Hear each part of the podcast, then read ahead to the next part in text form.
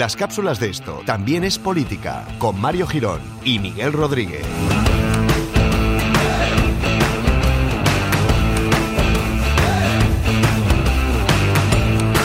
Hola amigos, amigas, ¿qué tal? ¿Cómo estamos? Es por si el sonido llega mal, pues yo lo digo despacio para que gente me entienda, o si nos escuchan de otros países en inglés. Y si lo dice muy despacio no se entienden. Hola a todos. Así, así.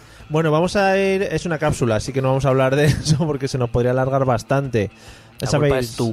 La culpa es yo. Venimos con nuestras cápsulas de información y de cultura para que todos vosotros pues podáis este viernes, por ejemplo, hablar en las reuniones familiares de estas mierdas que no sabéis, pero que a partir de ahora vais a empezar a conocer. Y hoy vamos a hablar algo de nuestro amigo Donald. Hombre, por favor.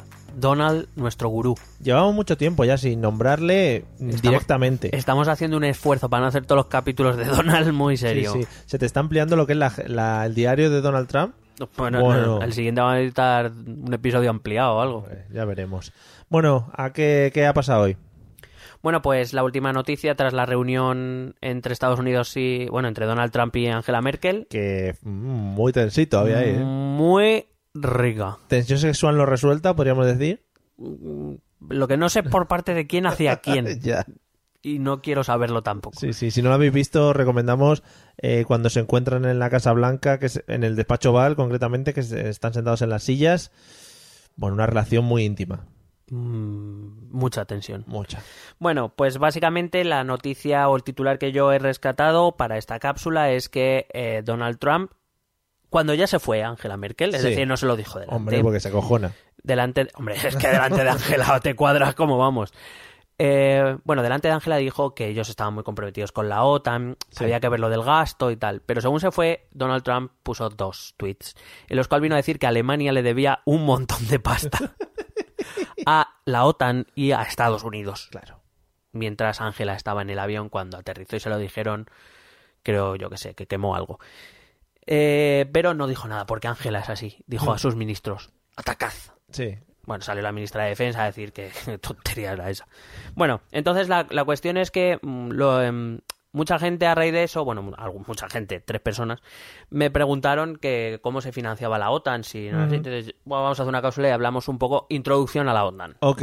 Porque además es algo a lo que pertenecemos Primero de OTAN. de lo que una de dos o estás a favor o estás en contra, pero tampoco tienes muy claro, ¿no? Claro, clar. no es, sí, se te ha salido un acento muy catalán. Como no es una cosa que continuamente esté ahí miscuyéndose, ni, se, ni es como en la Unión Europea, por ejemplo, como hablamos en el capítulo anterior, que al final te impone una serie de leyes, etcétera, etcétera. Pues bueno, dices, está ahí, qué bonito, ¿no? Se reúnen ahí. bueno, claro, y, y eh, simplemente, según quien hables, o la OTAN es el, lo que es, es el demonio, El demonio. o el- la OTAN es eh, nuestro ángel de la guarda. Entonces, bueno, pues vamos a hacer eh, introducción a, a la OTAN. Muy bien. Voy a hablar un poco del origen. Básicamente es eh, al acabar la Segunda Guerra Mundial en Europa quedaron dos frentes, el de la Unión Soviética y el del resto de los países europeos occidentales, que básicamente estaban destrozados por la guerra. Sí. Claro. Y además, pues eso, al acabar la guerra en 1947, las tropas canadienses y estadounidenses se volvieron a su país, la mayor, la mayor parte de ellos, como parece Ahí os lógico. quedáis, chavales. Se fueron Claro. haciendo el Michael Jackson, además. Claro. Entonces, a- salvo el pequeño contingente de, de Berlín, que estaba ya dividida, y bueno, algunas tropas más, la mayor parte de tropas estadounidenses y canadienses se fueron. Así que, pues, eh, los países europeos occidentales se quedaron mirando así los unos a los otros, ¿no? Diciendo, eh, ¿y si a este le da aquí por liarnos la parda, qué hacemos? Claro. Así, así se cuenta la historia de la OTAN, ¿eh? Bueno, pues eh, resulta que efectivamente la Unión Soviética empezó una política, digamos, expansionista. Hmm. Eh, varios países vieron amenazada su soberanía, como Noruega, Grecia, como Turquía, como Checoslovaquia, que por aquel entonces eran uno. Hay- sé que hay millennials que no han conocido No, eso no Se- lo. Checoslovaquia como país unido.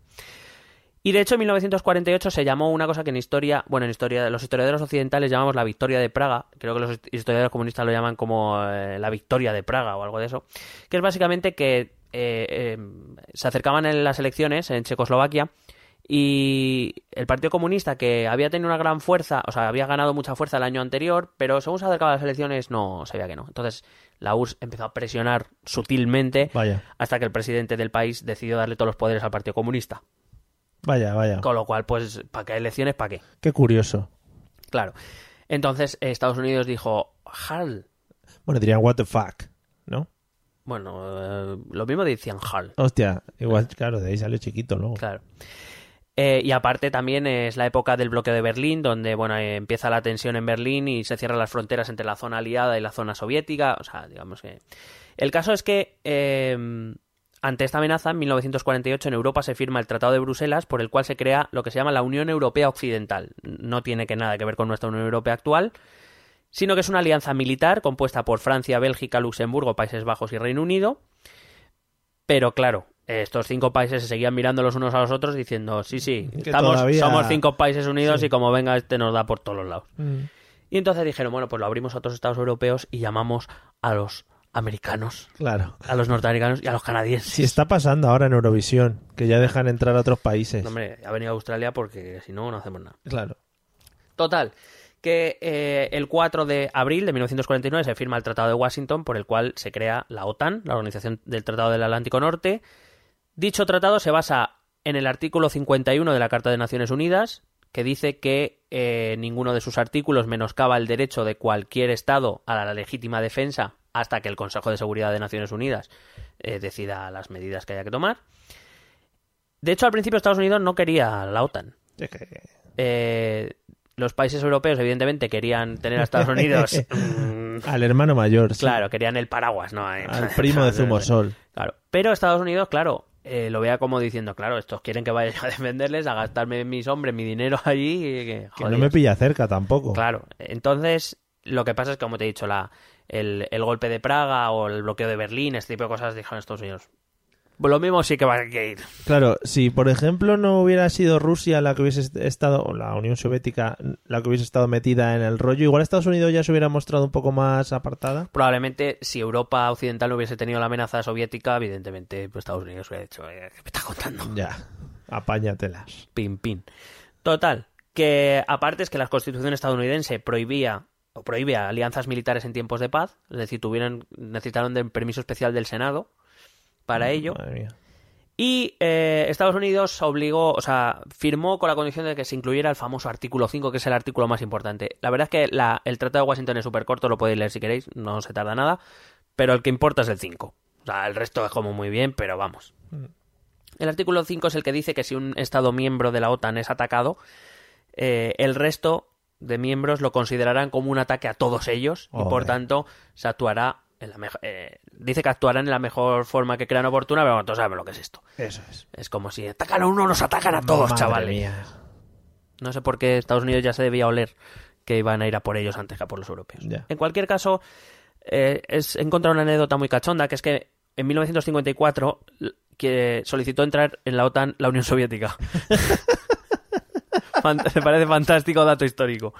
De- fue rechazada, obviamente. No solo eso. Quería boicotear desde dentro. Claro. Desde dentro. No, ellos decían que era para asegurar la paz mundial. Entonces la rechazaron. Vaya. No solo eso, sino que en 1955 admitieron a la República Federal Alemana y ante la amenaza de una nueva Alemania nazi se crearon el Pacto de Varsovia, que esto seguro que los que les gusta un poco la historia lo conocerán, que es más o menos la OTAN de los países del este europeo.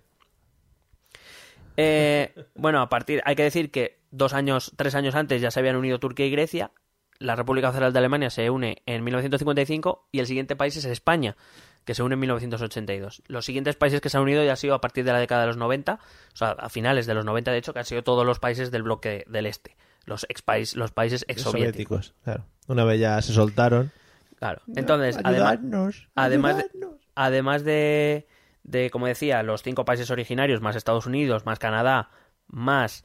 Eh... ¿Quién había más por aquí? Bueno, eh, Noruega... eh, bueno, a partir de, de los 90 se unieron República Checa, Hungría, Polonia, Bulgaria, Eslovaquia, Eslovenia, Estonia, Letonia, Lituania, Rumanía, Croacia y Albania. Hombre. Ay. Eh, están invitados a participar Bosnia y Herzegovina, eh, Georgia, Macedonia. Que por cierto, el caso de Macedonia, Macedon- eh, para entrar en la OTAN, esto es como la Unión Europea, todos los miembros tienen que aceptarlo. Bueno. El caso de Macedonia es curioso porque Grecia dice que no la va a aceptar hasta que no cambie el nombre. Se cambie el nombre del país porque dice que Macedonia es algo heleno, es algo griego y que no lo pueden utilizar. Joder, aquí cada uno va a su bola. Gobierno de Grecia. Y Montenegro, que también está invitada. Pero son invitaciones un poco por penica, ¿no? En plan, venga, venir, anda. Hombre, la, cuando al caer el bloque soviético, la estrategia de la OTAN es traerse a todos los países del bloque soviético por si a Por Rusia, como parece que sí que está ocurriendo, le da por volver a tener sus aires de grandeza. Claro, ahí si hubiese un ataque contra esos países estaría justificado el ataque del resto de la OTAN contra Rusia. Sí, de hecho ahora, ahora hablaré lo que está pasando, de los cuales, por cierto, no se habla mucho en los medios, pero es una cosa que cuando te enteras dices... "Jar". Interesa más otras Sí, te cosas. quedas picueter. Eh, bueno, tras la desintegración de la URSS, obviamente la OTAN tiene que cambiar sus objetivos, porque claro, ellos se crearon para contrarrestar a la Unión Soviética. Si esta no existe, ¿qué pasa? Entonces, básicamente se han buscado el enemigo ruso y ya está. Eh, aún así, eh, la OTAN no tuvo que intervenir durante la Guerra Fría. Sí.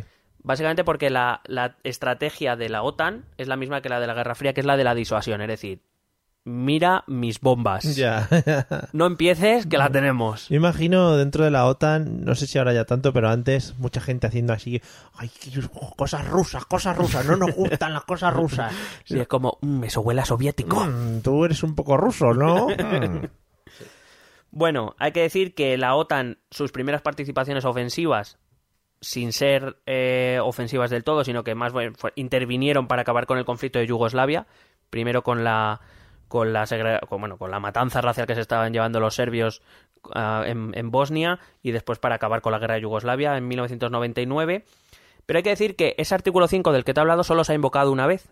Y lo invocó George W. Bush cuando atacaron las Torres Gemelas el 11S. ¿Padre o hi- hijo? Hijo, Hijo, hijo. Ah, Eh, eh, tras el ataque de los 11S, del 11S, Estados Unidos invocó el artículo 5 diciendo que ese era un ataque a todo la OTAN. Pero ¿y qué quería? Que Un poco plantásemos, allí, egocentrismo, ¿tú crees? que Vale. plantásemos allí los ejércitos todos alrededor Claro, de Nueva York. el problema, la OTAN nunca ha sido una organización fácil internamente. El problema está en que, por ejemplo, países como Francia o Alemania se mostraron diciendo, oye, que te han hecho un atentado terrorista, no te han hecho un ataque militar, no... Ya, pero, que tenemos pero claro, en Europa también hay de esos un montón. claro, entonces... eh, Y supongo que el hecho de invocar este artículo llevará luego una burocracia interna de movimiento de o directamente ya de- Depende, no, no. eh, eh, tienen unos protocolos preparados para reunirse, Acción para. y, algunos, incluso ahora hablaré muy rápidamente, la- tienen tropas preparadas para actuar en el momento que sea necesario. Vale. Eh, hay que decir que la OTAN intervino en, la- en- en Afganistán, o sea, después del 11S se invadió primero Afganistán. La OTAN solo intervino cuando recibió una petición de la ONU. Eh, y luego en Irak, que es una, fue una invasión que no estuvo respaldada por ninguna resolución de la ONU, y ante la oposición de Francia y Alemania, la OTAN solo intervino para adiestrar al ejército iraquí una vez eh, se había conquistado o se había dado por terminada la invasión o la guerra. La OTAN llegó para eh, entrenar al, al ejército iraquí, no para eh, no hizo em, eh, operaciones de conquista ni de, luchó, de ataque sí. ni de nada. Em, hay que decir algunos datos curiosos que he traído. Hay que decir que, por ejemplo, Suecia y Finlandia participan en la OTAN, pero no son miembros de la OTAN, porque no quieren ser miembros de la OTAN porque tienen cierto miedito a que Rusia no le guste. Vaya. Siempre han vivido muy, muy tranquilos, ¿no? Esos países tampoco. No, hombre, eh, Finlandia tiene una larga tradición de, de presión rusa, muy larga. Vale. Y hay que decir que la OTAN, por ejemplo, ha hecho algunas operaciones con Colombia, con el ejército colombiano, porque, sobre todo en la, en la zona del Medio Oriente, relacionado con temas de narcotráfico. Hombre, Porque Colombia, por lo, por lo visto, su ejército tiene algo de experiencia. mal parido. Hijo de puta. bueno, hay que decir, como te he dicho, la OTAN tiene siempre un contingente en activo que varía dependiendo el momento. Tiene cuatro flotas listas siempre para, para actuar en cuanto se le ordene. Y tiene un sistema integrado de defensa aérea. Hay que decir, eh, ese sistema integrado se compone de las fuerzas aéreas de los distintos países y de los escudos, famosos escudos antimisiles. Sí. Es decir, tiene misiles por si hay algún ataque aéreo, los lanza. Lanza. De hecho, es- eh, Turquía, por ejemplo, es un escudo aéreo y en Europa hay varios escudos aéreos. Eh, em, luego, cuando hay que decir que, por ejemplo, países como Albania, Estonia, Letonia, Lituania y Eslovenia no tienen eh, una fuerza de aviación, la OTAN es la que se encarga de defender su espacio aéreo. O sea, tiene, siempre hay una fuerza aérea militar de la OTAN en sus espacios aéreos. Cuando la OTAN decide llevar a cabo una operación, solicita tropas y equipamiento a los distintos estados eh, para ponerlos bajo sus mandos, es decir, no es una, un ejército de la OTAN, sino que son fuerzas de los países que las ponen a- al mando de la OTAN. La, la OTAN se financia de dos maneras, directamente o indirectamente. Indirectamente es la parte más fuerte. Es verdad que se está hablando mucho a raíz de esto de Trump, de que la, la financiación del presupuesto de la OTAN, en realidad esa es la parte más pequeña. La más grande es que, claro, eh, indirectamente cada estado tiene a, a la disposición de la OTAN Claro. sus soldados, su equipamiento, sus carros, sus aviones, etcétera. Y como digo, luego tiene un, es verdad que tiene un presupuesto basado en el PIB. Ese presupuesto me parece que está en torno a los 3.200 millones de dólares, de los cuales Estados Unidos pone 700. Y lo que esto que se habla del objetivo del 2%, que insiste mucho Estados Unidos, hay que decir que lo que yo lo único que he encontrado al respecto es que ese objetivo del 2% es para 2024. Que en 2024 todos los Estados miembros tienen que eh, aportar el 2% de su PIB. Ahora mismo la mayoría de países europeos, por ejemplo, están en torno al 1 o 1,2%. Ujú. Eh, en principio, de aquí a siete años deberían aumentarlo, aunque, por cierto, ya algún ministro eh, alemán ha dicho que, bueno, vamos a verlo eso. Eh, hay que decir que a la OTAN solo pueden entrar estados europeos y siempre y cuando todos los, los eh, miembros de la OTAN ya en activo lo, lo acepten. El gran fracaso de la OTAN ha sido Libia. Entró en una operación aérea en Libia y Libia que es un estado fallido donde ahora mismo no gobierna nadie. Mm, Está el ISIS también se pasea por ahí. Perdón, Al Qaeda se pasea por ahí. O el ISIS, no sé. Bueno, Pero eh, al final, ya para acabar, te traigo esto, que es lo que ha ocurrido en los últimos días, de lo cual me acabo de enterar, perdón, que me he ido un poco. mola, porque te has empezado a ir del micro y digo, bueno, pues no sé. Pero se te ha oído, se te ha oído irte. Bueno, pues eh, son noticias que no llegan a nuestro, o por lo menos yo no he leído en nuestro medio de comunicación, desde luego no en las primeras noticias, es algo que no sabemos, pero eh, sí, creo que está bien traerlas y ser conscientes de lo que está pasando. El pasado 18 de marzo, fuerzas británicas llegaron a Estonia, eh, donde se prevé que la OTAN alcance unos 1.200 efectivos en las próximas semanas, y están situados a 200 kilómetros de la frontera con Rusia. Por lo visto, este movimiento es porque Rusia está haciendo movimientos de tropa a lo largo de su frontera. Ya. Esto es como un poco como el ajedrez, ¿eh? Vas colocando las Sí. piezas. El Risk, es un Risk. El Risk.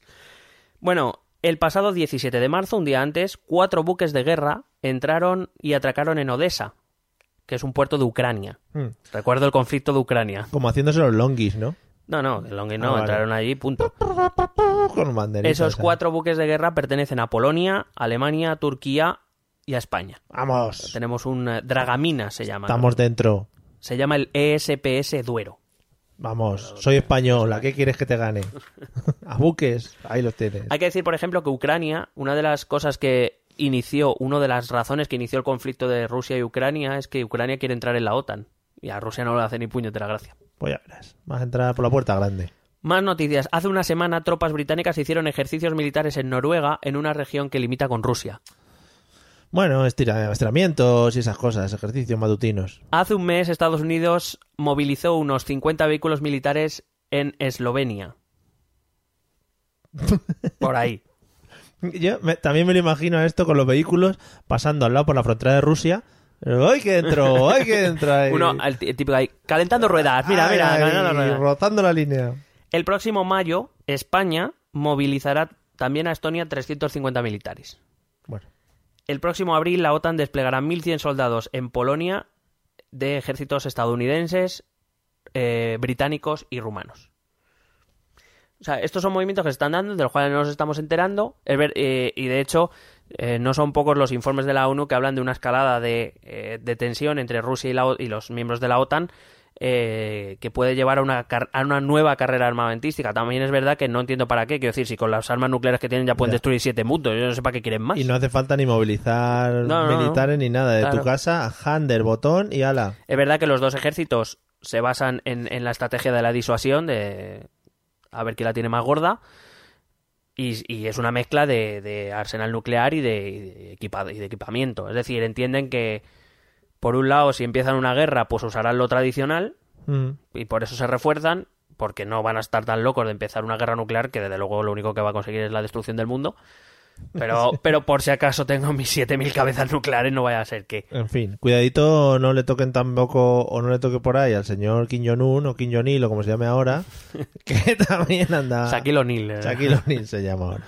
Bueno, pues hasta aquí nuestra introducción a la OTAN, ¿no? ¿Qué te ha parecido? Muy bien, me gusta mucho y le prestaremos atención a todos estos movimientos militares porque no sé si puede ser el principio de algo un poco más chungo. He encontrado una página que habla mucho de estos temas, sobre todo de, de geoestrategia y de, de asuntos militares, en inglés, por supuesto, aquí en España esto no... No, esto no nos enteramos. Eh, entonces, pues bueno, yo me seguiré enterando y Yeah. seguiremos informando. Ok, pues nada, muy bien. Eh, ¿No tienes que decir algo más hoy?